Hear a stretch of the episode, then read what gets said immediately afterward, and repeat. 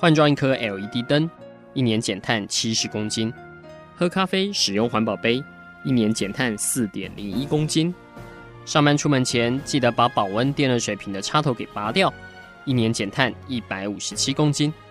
面对气候战役，对抗地球暖化，可以是个人的事，更需要政府及企业的参与。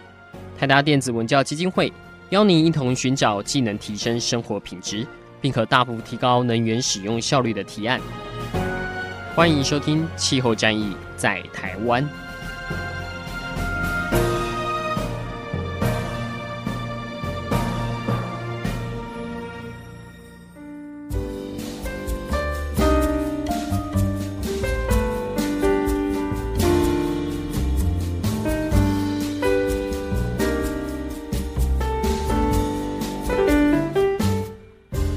大家好，欢迎收听《气候战役在台湾》，我是今天的主持人姿蓉。减碳的方式呢有很多种，可以从生活方式去做调整，或是从能源的种类选择，从科学技术的发展运用，从教育，或者是从政策上面。除此之外呢，经济上面其实也开始出现了碳交易哦。听众朋友可能跟我一样好奇。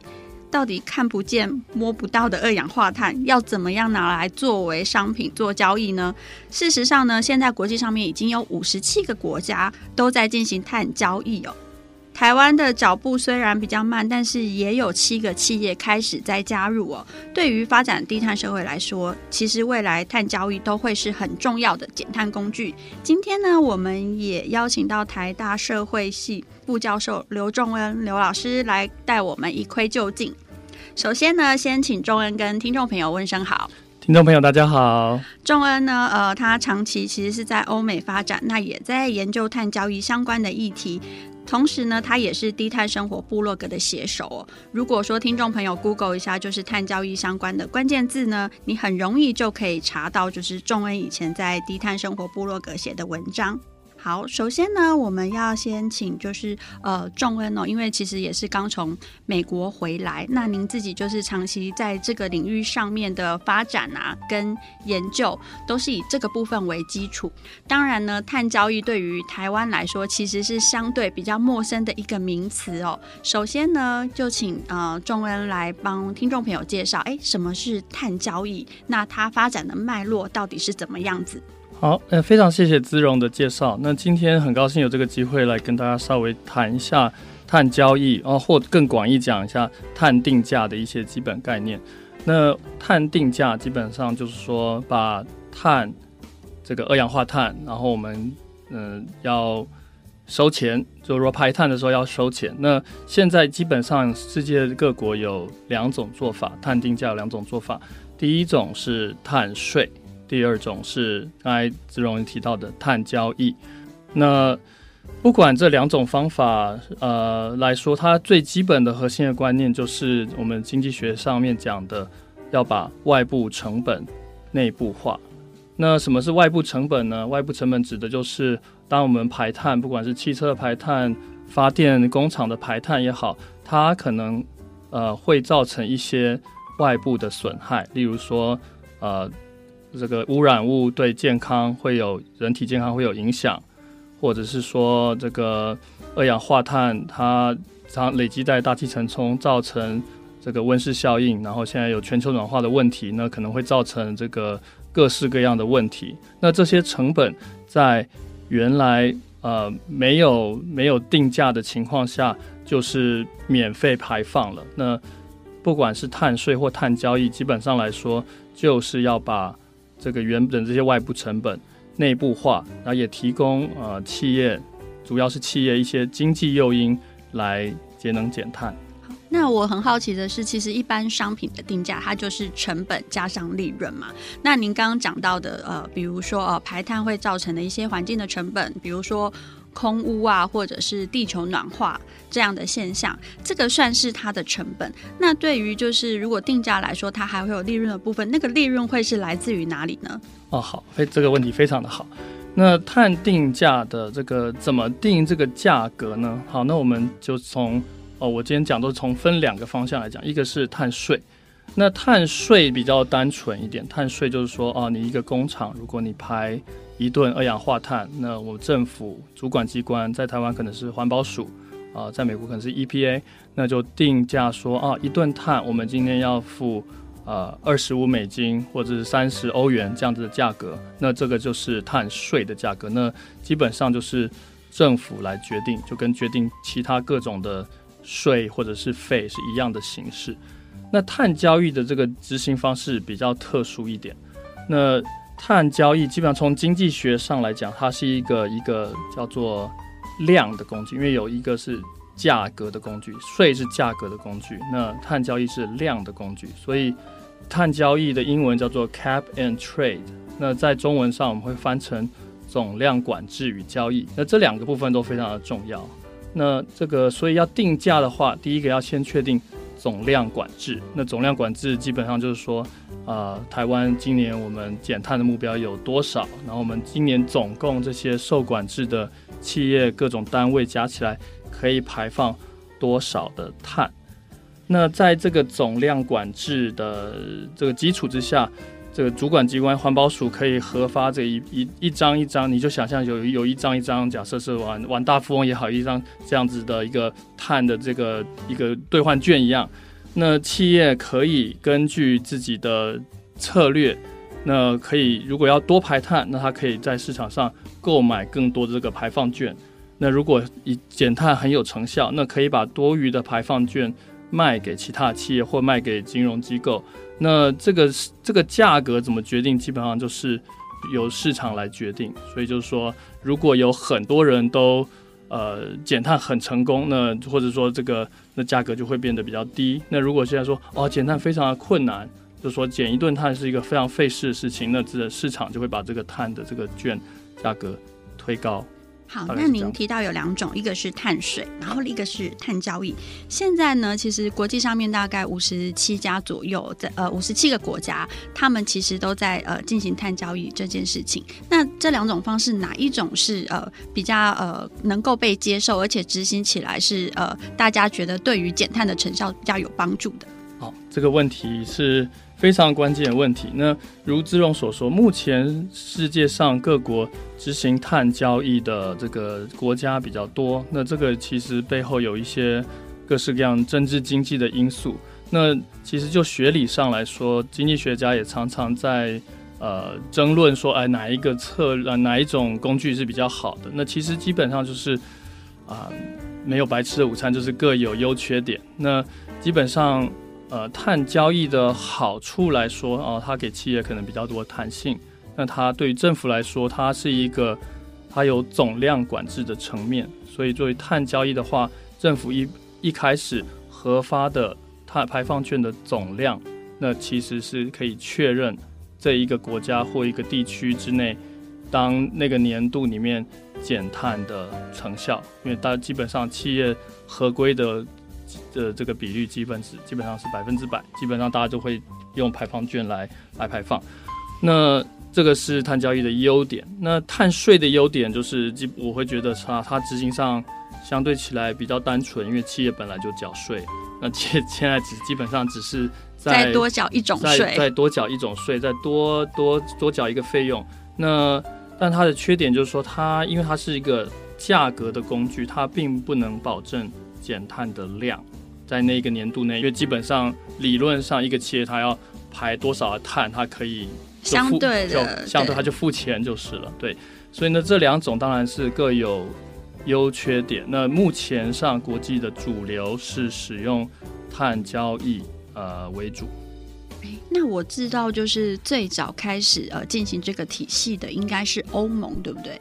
对。那他们在就是执行了这么长的时间之后，您是不是也可以呃观察，就是哎他们在碳税或者是碳交易上面的发展的状况是怎么样呢？嗯，对，好。那欧盟现在是世界上很否在很长一段时间内，它都是这个。规模最大的市场，那也各世界各国也从他那边学到非常多的经验，包含一些执行不真完美的地方。那其他各国也都跟欧盟取了很多的经。那欧盟的碳交易从二零零五年开始，它已经进行到呃第一、第二、第三、第四个阶段。那每一个阶段它都有一些细部的一些执行规则的改变。例如说，一开始这个碳的配额，我刚才就说这个排放券一开始是呃等于让企业呃为了让它接纳这个政策是免费发放的。那后来的这个。这个交易的配额是是有价的，变成是用拍卖的方式来做。那欧盟整体上也，这碳交易市场算是发展的很成熟，那那也是各国取经的对象。好，谢谢仲恩帮我们，就是呃，第一阶段其实大家应该可以了解，哎，什么是基本的碳定价，还有就是呃，我们讲的碳税啊，跟碳交易。那下一阶段呢，我们就要请仲恩来帮我们分析，其实在国际趋势上面又怎么样看碳交易的这块市场。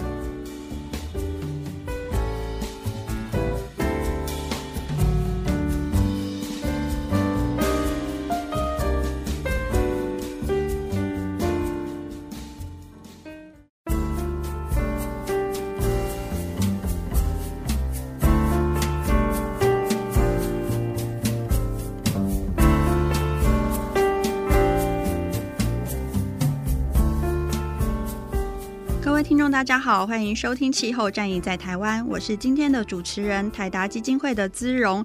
那呃，今天呢，我们在节目上面要带呃听众了解一个新的观念，就是跟未来减碳社会发展很相关的碳定价。那也很荣幸邀请到我们台大社会系的副教授刘仲恩刘老师来节目上面跟听众朋友做分享。那上个阶段呢，其实呃，仲恩呢帮我们呃。先让我们有一些基本的概念，接下来呢，老师就要细说从头，就从哎，为什么呃欧盟是最早的开始有碳交易的地方？那呃他们是怎么样发展起来的？背后的成因又有哪一些呢？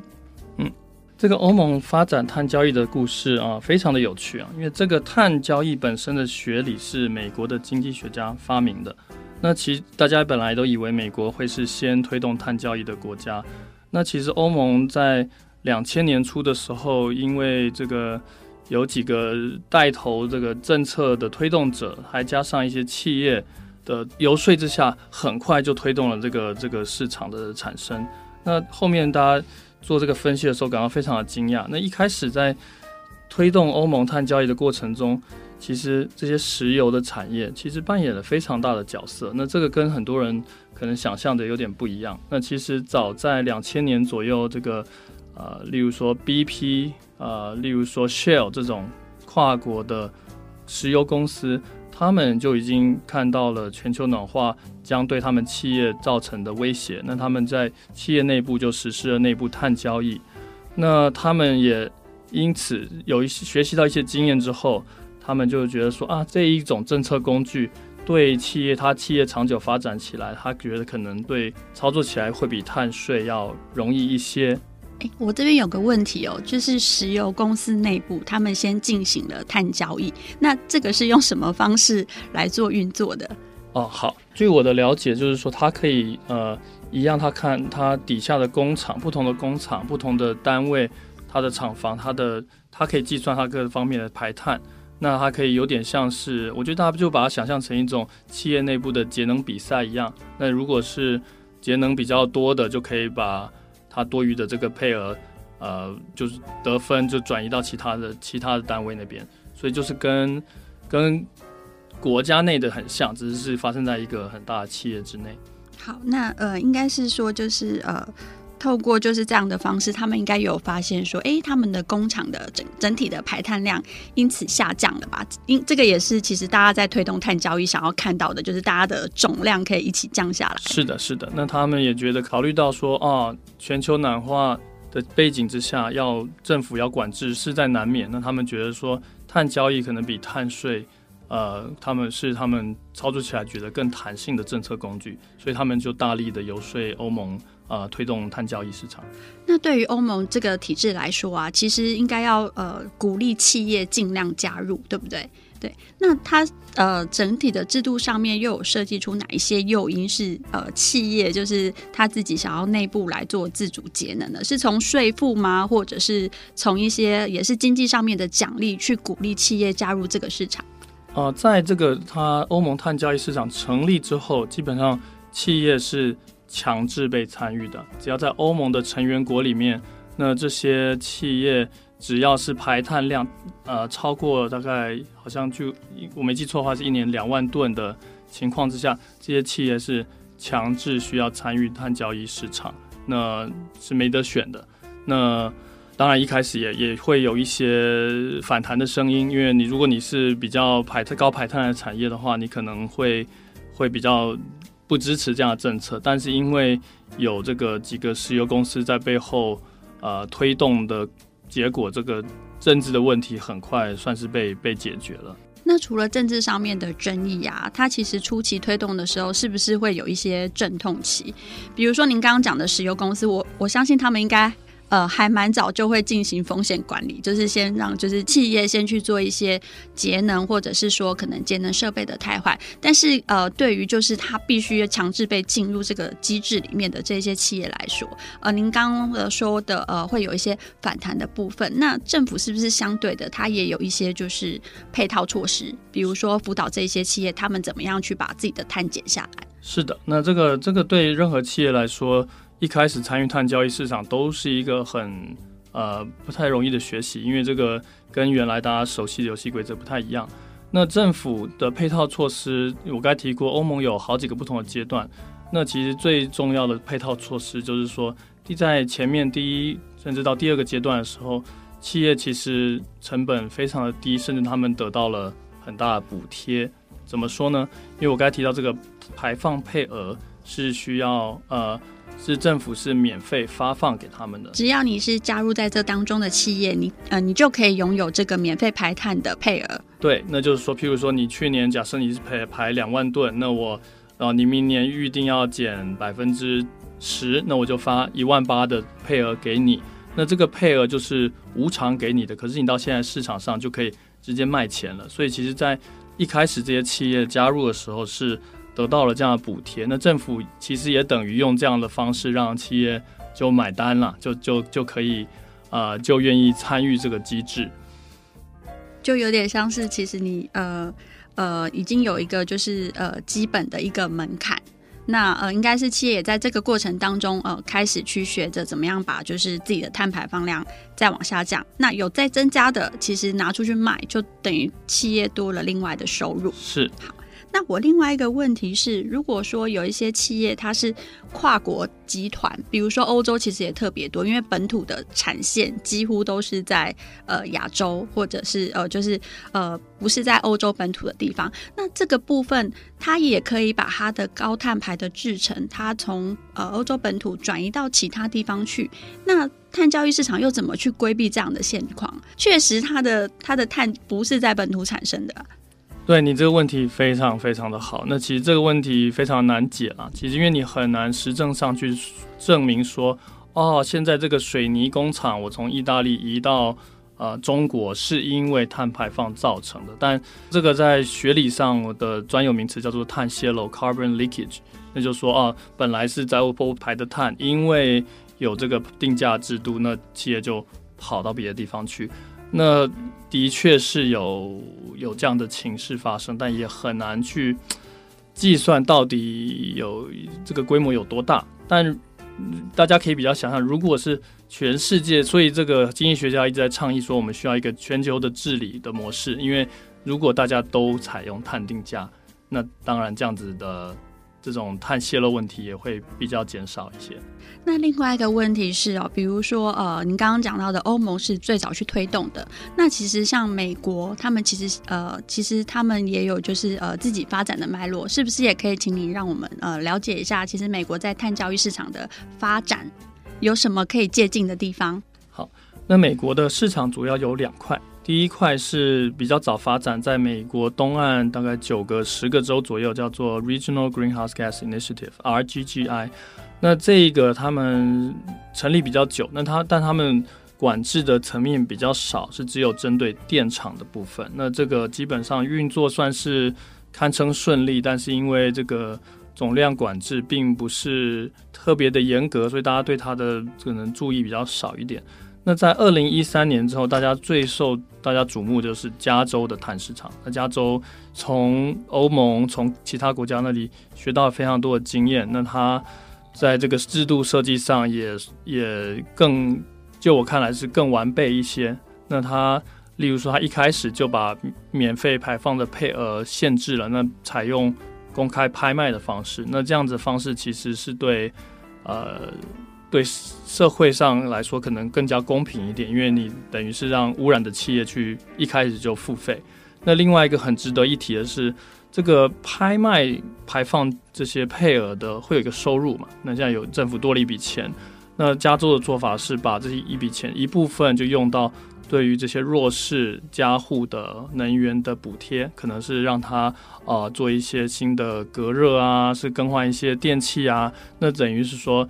在企业减碳这一块，同时也可以促进家户的能源转型，去补贴一些比较弱势的家户。那这个设计我觉得呃非常的好，那值得跟大家提一下。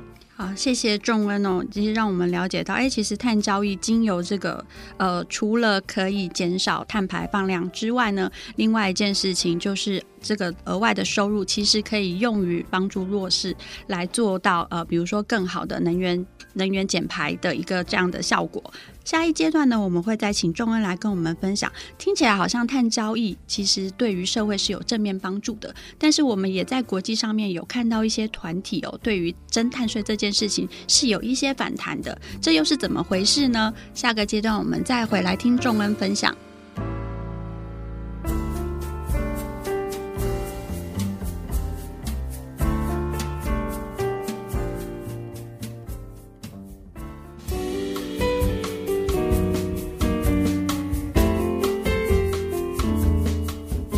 众大家好，欢迎回到气候战役在台湾，我是今天的主持人姿蓉。今天呢，很高兴呃邀请到台大社会系副教授刘仲恩刘老师来跟我们分享什么是碳交易的概念。那呃其实呢呃碳定价跟碳交易对于低碳社会的一个发展有很重要的影响哦，不只是在呃减碳的效益上。另外呢，其实也在带动整个社会在往就是更节能的方向来前进哦。那呃，仲恩刚刚也跟我们分享了，在发展最早的欧盟，以及后来就是呃慢慢就是呃来做制度改善的美国哦，甚至加州都陆续有非常成熟的机制。那这个阶段呢，他首先要来跟我们分享，哎，其实呢，亚洲国家他们在做碳交易的市场推动上面，跟欧美也有一些特性上面的不同。那我们请仲恩来呃跟听众朋友分享。好，嗯，谢谢大家。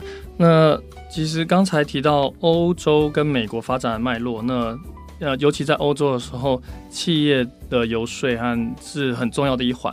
那我们把目光转到我们附近的邻居啊，南韩跟中国大陆，现在这两个地方都有执行碳交易市场。那其实他们推动的过程，其实跟欧美有一定有一点差异。在亚洲的市场里面，我们看到政府扮演比较大的主导的角色。那政府在推动的过程，比较是用一种呃绿色经济的论述，然后强调说啊，这个绿色节能减碳是未来趋势。那这中间其实有很多能源转型之间有很多有利可图，呃，甚至有一些新的产业需要扶植，太阳能、风能，呃，其各种绿能产业。那我们在看到南韩跟中国在推动碳交易的上方时时间上，比较采取这种绿色经济的论述，说我们全国需要做能源转型，那碳交易会是一个呃提供一个很好的经济诱因去扶植这些我们想要栽培的重点产业。那这一点这个主导权在政府相对欧美的经验，政府主导的角色比较比较重一些。好，那呃，我们了解一下，就是邻近国家的呃整体的发展哦。那呃，其实仲恩其实呃在呃碳定价或是碳交易这一块，其实看起来是还蛮乐观的，因为这个毕竟是呃未来会发生一个趋势，而且其实呃社会各个层面在讨论说如何减碳，其实用经济的手段也可以做到减碳，而且甚至可能是更有利己、更有规模的。那呃，在推动的过程当中，当然难免会有一些阵痛期哦，所以陆续啊，我们也有看到欧洲有一些呃，比如说像呃法国的黄背心运动啊，大家会觉得说啊，它好像跟征碳税是有一些相关的。那或者是说，哎，我们看到其实加拿大这边有在就是反碳税这件事哦，是不是也可以请中恩从社会学的角度来帮我们看说，哎，为什么会发生这一些争议呢？好。那任何一个政策在推动过程中，一定都会造成有有输有赢家跟输家了。那其实碳交易或碳税这个东西很特别的是，它常常受到很辛苦受到两面夹击，同时受到保守派跟进步派的夹击。诶，我先问一个问题哦，就是呃，大家其实在就是听到说，诶，要呃企业的成本会增加，比如说就是呃。呃，要做碳税，或者是说在做一些就是呃环境管制的时候，那大家的常常就会想到说，哎，是不是产品会变贵？因为它加了某一些能源的成本在里面呢？那您这边看到的，比如说欧美这些的案例啊，这些企业他们有因为在这个机制底下，然后促使他们自己的产品或者是能源费用增加吗？呃，这个问题来说，呃。还是要看这个政策设计的形式。那譬如说，加拿大的英属哥伦比亚省 （British Columbia, BC） 有推动碳税，那它推动的方式是用一个叫做税负中立的方式，它课碳税同时把另外消费税跟营业税降低了。那如果是税负中立的情况下，可能对于物价冲击稍微小一些。但如果是额外这种税负正向税负，就是说啊，企业交的钱变多了，那可能的确会对物价有一定的影响。但就到底说多少，有多大部分会直接转嫁到消费者身上，这个问题可能每个制度设计都会有一些细微的差异。但我需要强调，这个增加的成本呢，其实是是原来我们其实就应该付的外环境的，环境的外部成本。那这个是我们现在只是把它。很正常的把它内部化而已。嗯，好，那呃，我们是谢谢仲恩哦。那您怎么看？说就是呃，在这一些其实会认为说，哎，其实推产碳税，可能有一些团体会觉得说，哎，这个时间点好像太早了，或是它不够兼顾社会呃正义这件事呢？好，那我讲几个常常对于这个碳定价的批评好了。啊，第一个批评，尤其从保守派这边来的，我们第一个听到说啊，这个会阻碍经济发展，这个这个税变多了，阻碍经济发展。那这一个这一个批评，我基本上觉得其实不太成立。我们现在看到这些推动碳税或碳交易，比如说加州或甚至这个英属哥伦比亚这些省，其实都是经济表现都相当强劲，其实没有受到这个多一个这个新的管制就对经济上有什么伤害。那另外一个比较保守派的批评可能会是说啊，那这样子，那我们这个石油产业，这个这个传统的能源产业，这个石化产业怎么办？那这个的确是一个我们需要，就是原来的高排碳的企业，它势必会受到打击。那这个是所有能源转型中非常重要的一环，就是说，那我们要怎么样去帮助这些可能因此而失业的？劳工，对，可能是石化产业的，可能是水泥产业的，可能钢铁业的。那怎么样去帮助这些企业转型呢？让劳工在这个过程中也可以有比较呃，可以维持好的生活。那这个政府可以有一些配套的，例如说呃，教育训练啊，或是一些帮助新接轨的这种这种措施。对，那另外一个面向，这个这个我刚才谈的是个比较保守派的批评。那进步派批评常常说啊，这个碳市场或碳税哦，把所有的责任都推给市场，那好像政府就什么都可以不用做了。那甚至甚至有人会说啊，好像课碳税，因为这个老板就是低收入的人，反而是说在这个能源上的花费，在整个平常开销占的比重比较大。那那那这样课税其实是一个反而反而是。造成更弱势人更大的负担。那其实这个是，呃，可以用一些税率的调整啊，呃，譬如说，假设电价了，如果转嫁到电价的话，可以用一些急剧的电价去弭平这样子的可能产生的问题。诶，仲恩刚刚提到的，就是在呃，怎么样去在这个呃呃推行新的政策的过程当中，帮助一些呃。产业来做转型哦。那其实，在台湾也正在发生，比如说呃，我们在推电动车的一个低碳排的交通工具来说，但是其实坊间有非常多的传统的呃，比如说机车行啊，或者是呃汽车的。石油业者，那这个部分呢，其实也正在就是面临说，哎，他们怎么样在面对呃，大家希望是可以朝低碳社会发展的一个过程当中，找到他们自己的位置哦。所以我们也有感受到，哎，其实政府慢慢的就是把脚步放缓。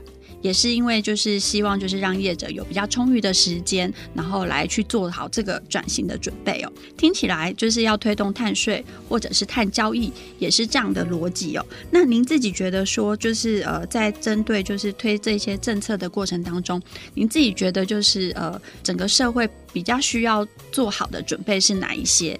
比如说您刚刚已经有提到了呃，针对弱弱势或是经济弱势的部分。他们其实是需要社会安全网来支撑，管道有可能是税负的减免呐、啊，或者是呃政府把征收到的碳税，那某一个部分拿来改善他们现在的一个处境啊，这个这个问题非常的重要。那就是说，在这个转型的过程中，呃，一定会有阵痛。那但是我们需要看清楚说，这样子的低碳转型是啊，还有面对。呃，全球暖化这么严重的问题，那这个趋势是不可免的。那政府当然需要做更细致的一些沟通，甚至一些细致的政策设计。尤其是如果碳税或碳交易的额外的这个这些收入怎么使用，怎么样去帮助这个中间这个转型过程中比较容易受伤害的一些人，那这个呃非常的重要。好，谢谢呃，仲恩哦。其实呃，让我们看到了，其实国际上面呢，怎么看待碳定价，还有就是现在可能呃，正反两方其实对这件事情都有一些意见哦。但是不可否认的，它是我们未来发展的一个重要的趋势。那下个阶段呢，我们就再来请仲恩来分析。其实台湾现在呢，呃，也面临了能源转型的关头哦。那我们。整体社会又怎么样去看待碳交易，或者是我们应该要做好哪一些准备呢？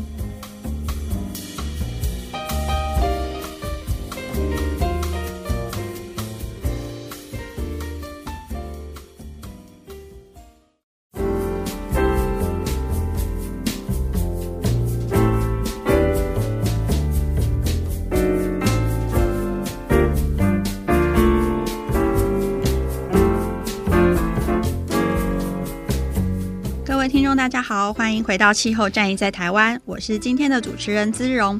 今天呢，跟听众朋友分享未来对于呃台湾要转型成低碳社会一个很重要的观念呢，就是碳交易。那其实呃碳交易或是碳定价呢，其实已经在国际上面。呃，开始成为一个减碳上面大家认为的一个非常重要的工具。但回过头来看看台湾呢，呃，虽然我们不是联合国的一员哦，但是因为台湾的企业其实都是呃很多都是跨国集团哦，那我们在跟就是世界的趋势上面有非常大的联动。那也请就是仲恩来跟我们分析哦，台湾其实要怎么样去加入碳交易的市场？那目前所知，其实。台湾的法令啊，并不是非常的完备。比如说，我们节目里面已经聊到了欧洲啊、美洲，那甚至我们的邻居中国跟韩国，他们甚至都是政府带头来做这件事情。好，台湾在碳定价上环境是否已经成熟？这个早就成熟了。我觉得，其实碳定价如果要执，不管是执行碳交易或碳税来说。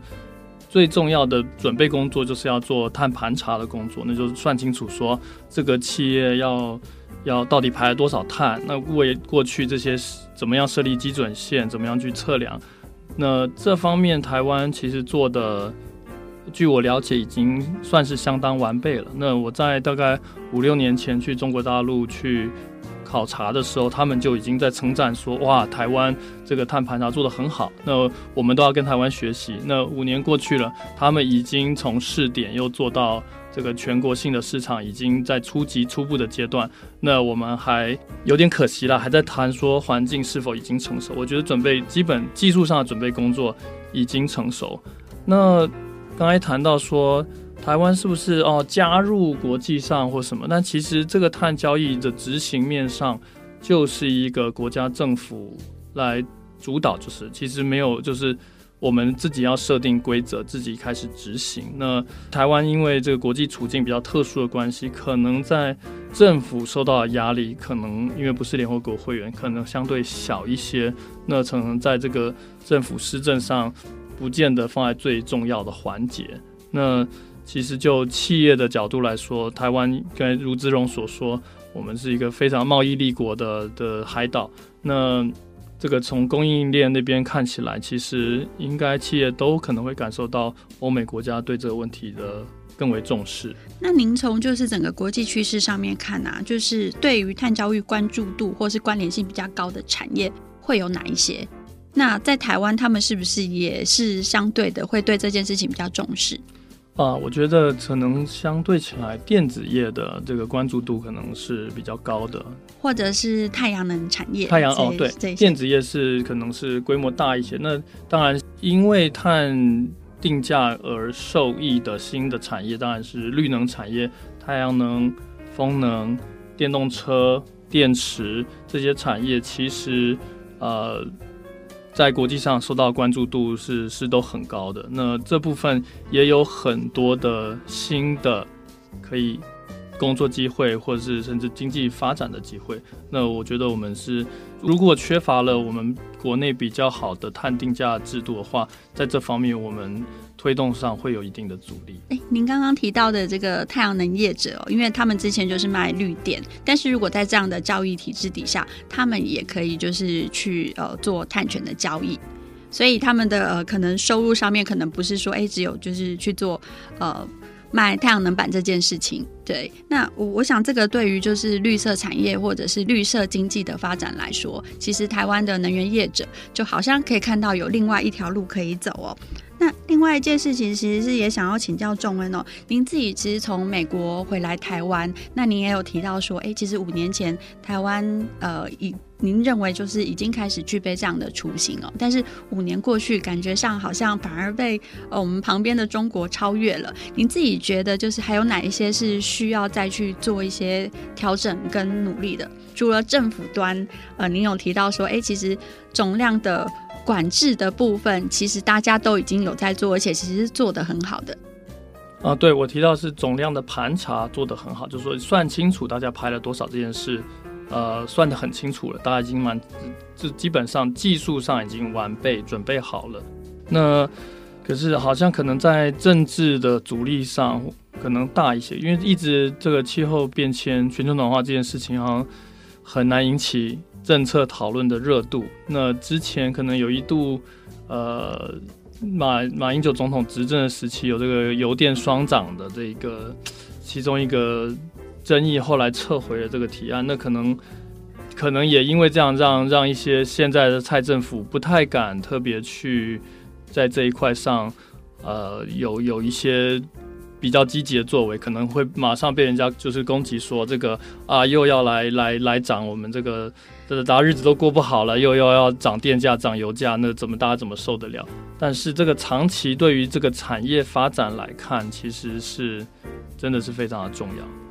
好，您您提到的这个就是油电双涨的议题哦，其实这个也真的是就是台湾民众可能一般听到说碳税或是碳交易，其实马上就会联想到，哎，我们的生活成本或者是能源成本是不是又要再增加了哦？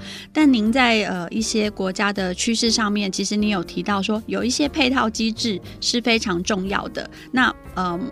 在台湾某种程度可能就是对于民众的教育，还有就是政府可能对于配套措施这一块，他们可能必须要更透明，或者是大家都可以接受得起的方式哦。好，那您自己觉得说，哎，其实台湾在这一块，呃，最重要的推力会是什么？呃，这个这个问题太重要。其实，在世界各国推动这个类似政策过程中，都会受到很大的阻力。那有研究指出，不管碳税或碳交易，它产生的收益如何使用是一个非常关键的角色，因为不管你收税或是收这个费，还是这个拍卖这个配额，都会有一笔新的收入。那这个收入如果可以用在一个大家觉得更正当、符合社会正义，然后也在促进能源转型的过程，这这样子的名目底下，其实公众大家自然的接受度会比较高，大家会想象的哦，其实课这样子的税或费，并不只是增加生活成本而已，其实可能政府多拿了这些税，又去做了一些啊、大家。觉得增加能源效率啊，或者是推动绿色交通啊、公共公共运输啊这样的事情，那在政策沟通的过程，应该要多去强调这样子的可能性。不管选择是碳交易或碳税，都是要强调这一块。那当然，这个这个问题我研究这么多年，本质上就是一个。相当复杂的议题，而且离大家生活距离有点遥远。但是，就是说，如何在这过程中引进公众的讨论，让让民一般民众也可以多多理解，那就是这这块公这政策沟通非常的重要。好，那您您提到就是政策沟通这一块啊，那我们其实因为您长久其实也在海外生活，那台湾呢其实也正要选举了。您在国外看的就是呃这些呃政治的候选人的话呢，他们会不会比较积极一点，把这块的沟通放在自己的政见里面？那我们也回来盘点一下，诶，台湾的呃候选人们，他们是不是也有想到这一块？呃，台湾的候选人，呃，目前并不管是哪一组候选人，我们并没有看到非常清楚的这个气候政策的的说帖。那这个我个人会非常期待，这个气候、能源转型和环境政策会在总统大选里面扮演更重要的角色，因为这跟我们这个土地，跟我们每一个人的未来都息息相关。那其实台湾并不是特例，那其实，在以美国看来的话，这个变成非常两极化的讨论。那有有一个党，共和党，基本上很多人根本不相信全球暖化的存在这件事情。那我们很幸运，在台湾并不太需要处理这么极端的立场。那我们觉得大家在科学上，这个暖化议题是有一定程度的共识。那我觉得其实我们有很好的出发点去做很细致的沟通，然后成功推动一些政策。那我觉得更重要的是刚才提到如何。啊、去强调这个政策的正向的部分，这个税收益的部分。那也觉得，其实这个碳税、碳交易其实不只是环境政策，其实它是一个经济政策，是一个国家长远经济策略的一个呃很重要的一个一个走向。那如同我们附近邻居他们推动绿色经济这这样子的说法。我觉得我们也要多强调说，其实推动这些政策对于我们长远的经济发展的产业转型都有呃扮演很重要的角色。今天谢谢仲恩，就是呃，让我们了解了什么是碳交易跟碳定价，还有就是他们对于台湾未来社会的影响力。那这件事情呢，其实在国际上面也已经发生了哦。我们也希望台湾的绿色经济里面呢，也会有碳交易跟碳税的存在。那今天再度谢谢仲恩，谢谢大家，那也谢谢各位听众朋友，我们下次节目再见。